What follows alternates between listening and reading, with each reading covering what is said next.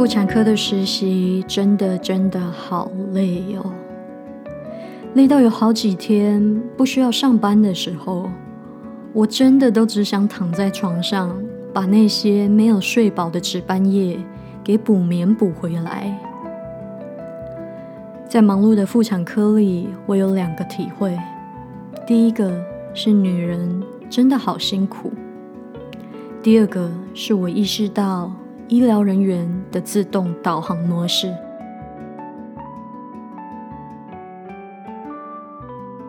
欢迎你今天的到来，我是阿居，这是我的学医学心笔记。Hello，大家好，欢迎回到阿居的学医学心笔记第二十四集。这个礼拜呢，我结束了在妇产科五个礼拜的实习哦。哇，这五个礼拜真的是蛮累的，尤其是最后的这两个礼拜，因为这最后的这两个礼拜，我不知道我的就是 schedule 的排班出了什么问题哦。呃，whoever 就是排我们这个班程的，把我最后两个礼拜的那个值班日哦排的特别的多，我大概在十四天里面就值了四次的班哦。那我这边讲的值班呢？是一个超过二十四小时的班，嗯，也就是说，我比如说早上七点到医院，我要一直到隔天早上的八点或者是九点才可以下班哦。那那一个晚上呢，我们基本上就是睡在医院的。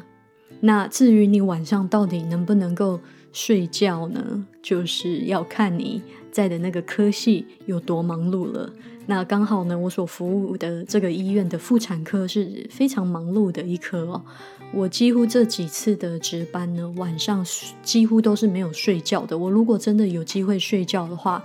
，average 就是平均大概就是一两个小时。那你也可以想象，一两个小时其实是在一个我自己个人是会认床啊，就是不是很熟悉的环境里面是睡不太好的。但是就是眯着眼休息一下。那我。最幸运的有有有睡得比较长的，在妇产科的这几次值班里面，我睡得最长的一次大概就是四个小时。然后那一天我就觉得哦，有休息到，因为我有睡大概四个小时。那你已经就是睡到四个小时，就已经觉得哇，好幸运哦！这个晚上就是有有睡到四个小时，已经偷偷窃喜了那个样子的一个状态哦。你就可以想象。呃，其他的值班日子是有多么的累。那我们的这种值班呢，就叫做 being on call。那值班的那个第二天，就是早上下班的那一天呢，我们会称它为 post call day。那你可以想象那一天，基本上我是没有办法做任何事情的，因为回家的第一件事情就是上床睡觉，补眠，补 as much as I can。然后呢，整个下午你也不可能睡太久嘛，因为你晚上也是还要睡觉啊，所以呢，下午就会精神就是不是很好，只想休息，什么事情都不想做，也没有办法念书，因为根本就没有办法去集中那样子的精神。所以呢，十四天里面有四次的值班，基本上它就是八天，我都是在一个很累的一个。状态哦，然后中间也要休息嘛，中间有的时候就休息个一两天，然后再值班，休息个一两天再值班这样子，所以最后的这两个礼拜真的是啊辛苦了。不过我都觉得辛苦，其实我的老师们真的是更辛苦，因为他们也是跟着一起值班的。然后呢，我做学生做这个实习 intern，有一些事情当然都是老师需要去处理，当然我是把一些细节。的一些部分呢，先把它做好。可是很多时候，我们老师他也是没有办法偷懒的，就是他工作多久，我就工作多久。甚至有的时候，他好一点的老师呢，就会说：“啊，你回去睡觉吧，剩下的我来处理。”也 就是这种，就是遇到很好的老师。那我的老师呢，他们也都非常的辛苦。所以我觉得，哇，妇产科医生真的是太不容易了。因为妈妈在生产的时候，你根本就没有办法去控制说。妈妈什么时候要生呢？她随时要生就是要生，而且你要时常去，呃，看她的状况，因为如果状况不好的话，要赶快决定是否要剖腹产啊，或者是啊其他的方案来来帮助这个妈妈生产。所以它并不是一个就是你写好处方你就可以把妈妈放在那里的哦，你要固定定时的去看这个妈妈的状态。也就是说，如果有一个妈妈刚好在凌晨的时候正在这个阵痛准备生产的过程中，我们就没有办法就是啊好好的回去睡觉这样子，因为我们的这个护士同仁呢，随时都有可能打电话给我们哦。那在这一些的这个值班的夜里呢，就是接生、催生、剖腹产。接生、催生、剖腹产，这样很多很 repetitive、很重复性很高的一件事情，所以时常呢，我是真的是脚会很酸，因为一整天下来，我可能几乎没什么坐下的机会哦。然后我个人呢是有一点扁平足的，所以我久站脚会很痛，尤其是在剖腹产的时候，一站就可能将近一个小时嘛，然后一天下来可能有。四五次的剖腹产，要要进手术室，然后要要要做手术这样子。总之，我每一次值班完呢，我的脚都非常的痛，因为我脚本身嗯就不是很能站的一个人。总之呢，这五个礼拜下来，我真的是觉得啊啊辛苦了，我自己都想对自己说，就是辛苦了，好累哦。做妇产科的各位呢，真的是不容易呀。那么除了这个身体上面哦，跟忙碌过程上面这样子的辛苦，因为病人很多，要接生很多人，除了工作本身的辛苦呢，它还有很多附带的辛苦。比如说呢，因为妇产科它是一个很水的一个，呃，我不知道怎么形容哦，就是我我能想到最好大概就是很水。的一个一个嗯一个科系怎么说呢？因为你要一直接触到各样子人人类的这个人类身体上面的这个液液体哦，不管是血液还是妈妈的羊水哦，还有胎盘出来的时候也是有很多的血，还有呃很多时候我们在生产的时候，因为妈妈要用力，甚至会接触到妈妈的粪便或者是尿液等等的啊。那么面对这些人类的这个议题呢，身上的衣服啊，还有鞋子就非常的重要。我在值班的时候，常常都需要换衣服，因为很多时候在接生的时候，可能这个妈妈的血液会喷到我身上啊，或者是脚呢会踩到血液之类的这样子的状况。当然啦，你也可以想象，在生产的过程中呢，辛苦的真正真正辛苦的是妈妈。我觉得看了这么多的女人生产，还有经验了这么多次的接生跟剖腹产，我每看到一次都觉得哇，真的太辛苦了。而且每一个女人这个辛苦的过程不太一样哦。有一些人呢做了全套，她想要自然产，结果某些原因。没办法自然产，然后只好剖腹产。其实这样的比率非常非常的高哦。在临床上面，我也会看到一些经历过剖腹产，然后生产完回来回诊的，因为他可能在他的这个开刀的地方有一个很大的疼痛，然后需要回来复诊。那我们就要去去做一些判断，说他的这个疼痛是怎么来的。那你就可以想象一个。有一个刚刚新生儿的母亲，自己呢痛得要命，还要照顾一个刚出生的小孩，好辛苦，好辛苦。那这些经历过剖腹产的妈妈呢，她们需要复原的时间都比较长一点。即便这个母亲她是自然产的，你也可以想象哦，就是经历过阵痛，那个痛真的是其他人没有办法帮她去承受的。然后自然产出来。阴道呢也可能会有 tearing 的现象，就是会有撕裂哦。那这个时候，我们这个妇产科医师呢都会帮忙做啊缝针的动作，在阴道的部位做缝针。那也是一个不是很容易的过程哦。生产完以后呢，要面对这个身体的复原，然后啊排除这个子宫里面遗留的这一些啊 loki 啊。Loki 啊，我不知道中文怎么讲哦，我查一下。哦，好像叫做恶露，或者是产后的这个排出物哦，这样子。那有的时候呢，可能呃子宫里面又会有一些残留物，然后可能会有感染什么什么什么的。总之，经历生产这一件事情就是蛮有风险的一件事情哦。那当然，最后会有一个小宝宝，然后你要担心小宝宝的健不健康、快不快乐什么什么这一类的。哇，这个在医院看到这些妈妈的辛苦，真的自己也会想说，哇。我实在很难想象自己去经历这一些，还是让我再再思考一下吧。这样子讲了以后，会不会我的女性听众们就还没有生小孩的，会不会就哎不想生了啊？大家慎重考虑，慎重考虑。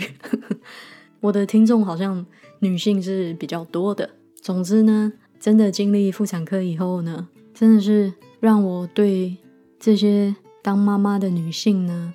产生了很大的这个。敬意哦。那么妇产科呢？除了妇科，呃，除了这个产生产的这个过程以外，还有另外一方面就是妇科啦。其实说真的，在我的这个妇产科的这个实习里面，对于妇科，光是妇科问题所接触的反而比较少，但是生产这个方面倒是经验了很多。这个可能就是刚好而已，有那么一点点的可惜，就是妇科的方面并没有看得特别的多。那么，除了妇科、产科在临床上面看病人以外呢，妇产科还有一个很重要的部分呢，就是手术室的部分。那我看到的手术几乎有很多都是这个呃子宫移除手术哦，hysterectomy。那在妇产科呢，是我第一次看到啊 laparoscopy 的这个技术，也就是腹腔镜的技术。一般我们做开刀呢。很多人可能会，呃，没有在医学领领域里面的人可能会想说，哦，是不是就是呃一一一个刀，然后把腹腔打开啊？其实现在的技术呢，已经可以做 laparoscopy，也就是说，啊，只是穿四个啊或五个小洞，然后就可以把这个镜头呢放进去，然后用不用开这个很大的伤口呢，去在你的腹腔里面做这个手术啊，叫做 laparoscopy。那很多子宫移除手术呢，啊，基本上都是这么做的，除非呢有一些某种原因没有办法这么做，才会用啊开刀的，呃，直接剖腹的一个方式哦。那我觉得还蛮酷的，就是说用这个腹腔镜，好像在玩电动玩具一样。虽然我因为我是 intern 嘛，通常都会有一个住院医师跟我一起那。基本上在开刀、主刀的，很多时候都会是住院医师本人，然后我就是在旁边看他们的那个腹腔镜的荧幕，然后看他们开刀，然后就觉得如果去做的话，会感觉很像在玩 video game，因为他那个手部的那个动作啊，还有什么，你是你是看着镜头去操作，呃，看着荧幕去操作的，然后要换镜位啊什么的，啊，蛮有趣的一个一个经验。那看了几次以后，重复的手术，说真的，我也会觉得蛮无聊的啦。那在这个妇产科的这个外科手术上呢，就看了好几次，呃，同样的手术哦。好的，以上呢就是我对妇产科实习结束的一个小小的分享。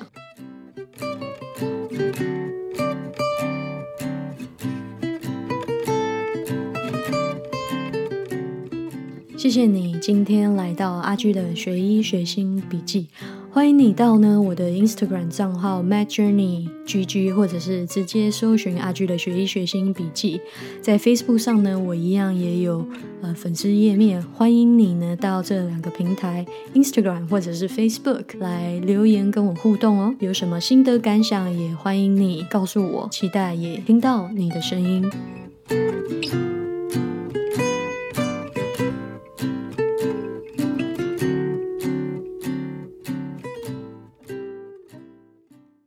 前面我有提到妇产科的整个实习的这个过程呢，是非常忙碌的。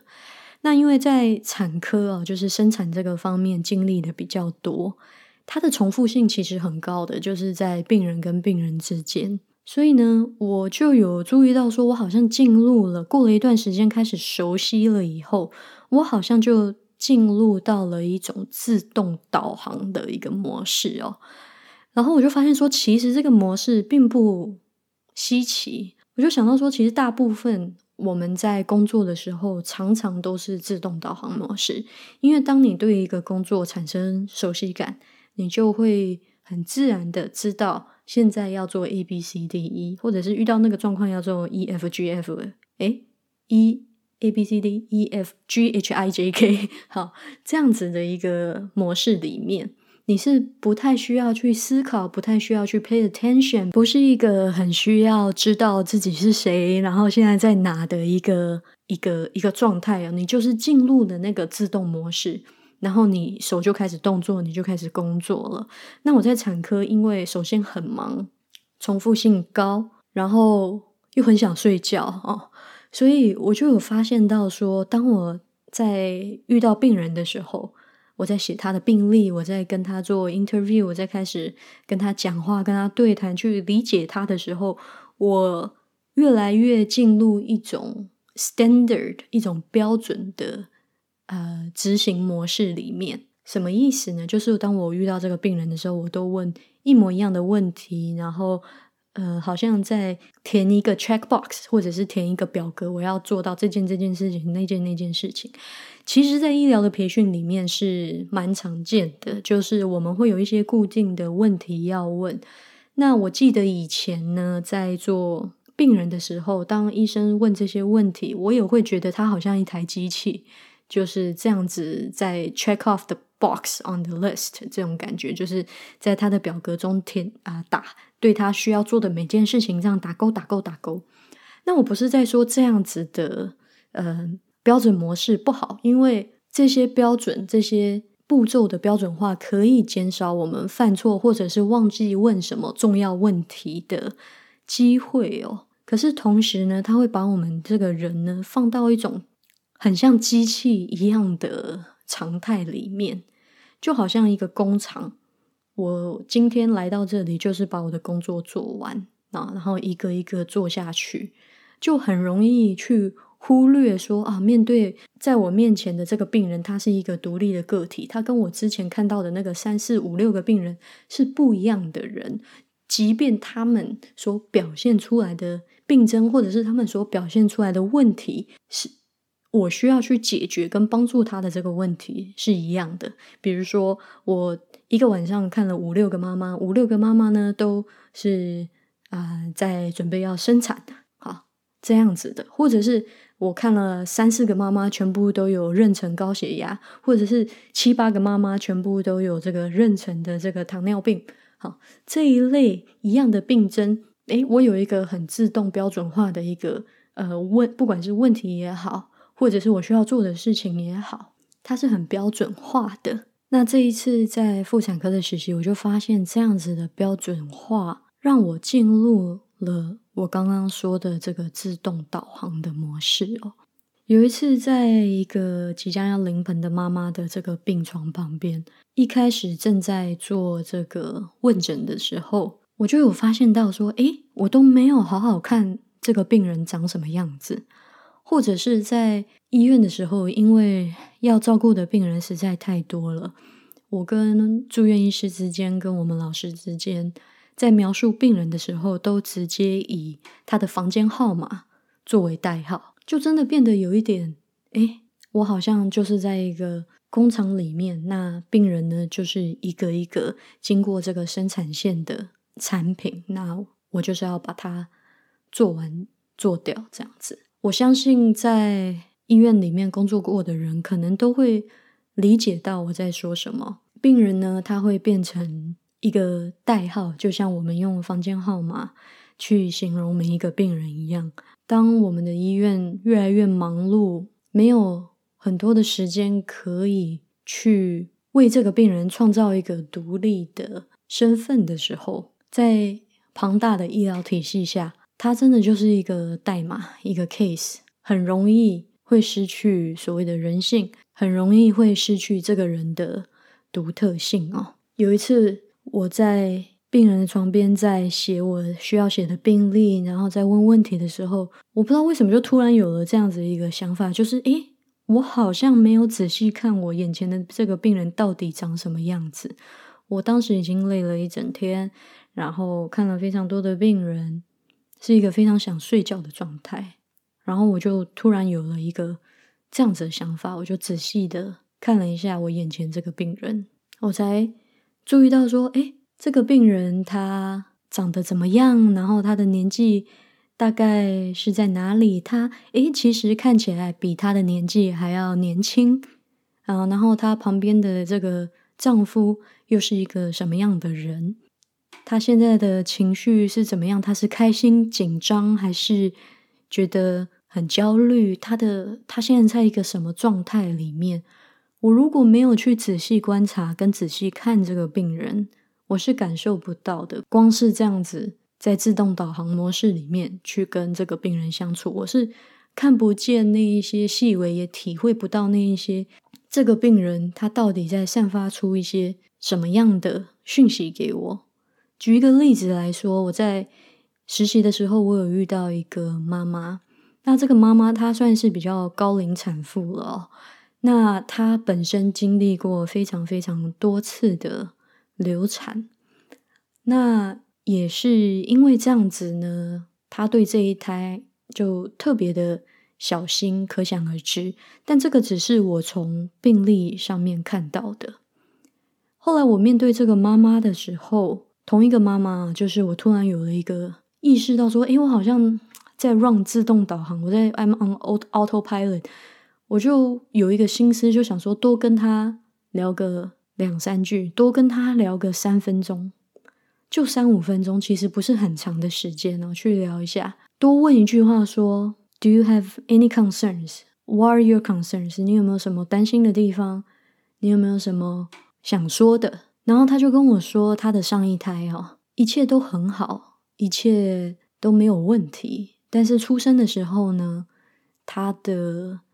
这个妇产科医师跟他说，他的宝宝其实差一点就缺氧，然后差一点就会是一个死胎哦。虽然最后很幸运的宝宝很健康，但是这个上一胎的经验呢，让他对于这一胎特别特别的小心。当他来到医院的时候，光他的病历呢，我会觉得说，嗯，其实他很好啊，他状态很好，他。其实不太需要来医院。那既然他很安全，也很健康，宝宝也很健康，那他其实就可以回家了。就是一个很简单的一个过程哦。写完病历，他就病人应该就是可以走了。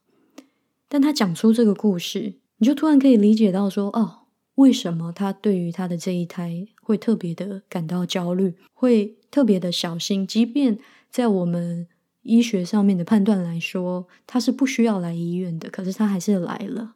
你就能够更理解到这个病人他背后的动机是什么。多花那三到五分钟去跳脱出自动导航模式，可以让我们更清楚的看到这个病人他来找你，他来到医院那个背后的动机是什么。了解这个动机，其实对于处理上面，我觉得反而是会让我们做处理的时候更容易一些。再举另外一个例子哦，我有一次遇到了一个妈妈，她有呃很 significant 啊，有很多多样的也很严重的精神上面的一些问题哦。很多时候在医疗体系里面，当我们遇到有精神疾病的病人的时候，我觉得会有一种隐性的。预设立场就会觉得说，诶，这个病人他是不是对于他自己的病症是有一些夸张或者是呃多虑的一个状况哈？其实这样子的预设立场当然是不正确，是不对的。可是很多时候在临床的现实上面，他很多很多时候我们就是会有这样子的预设立场。当我们看到一个人的病史里面有很多重的精神疾病的时候，就会有这样子的一个预设立场出现。那有一次，我就遇到了这样子的病史的病人哦，然后她在怀孕当中。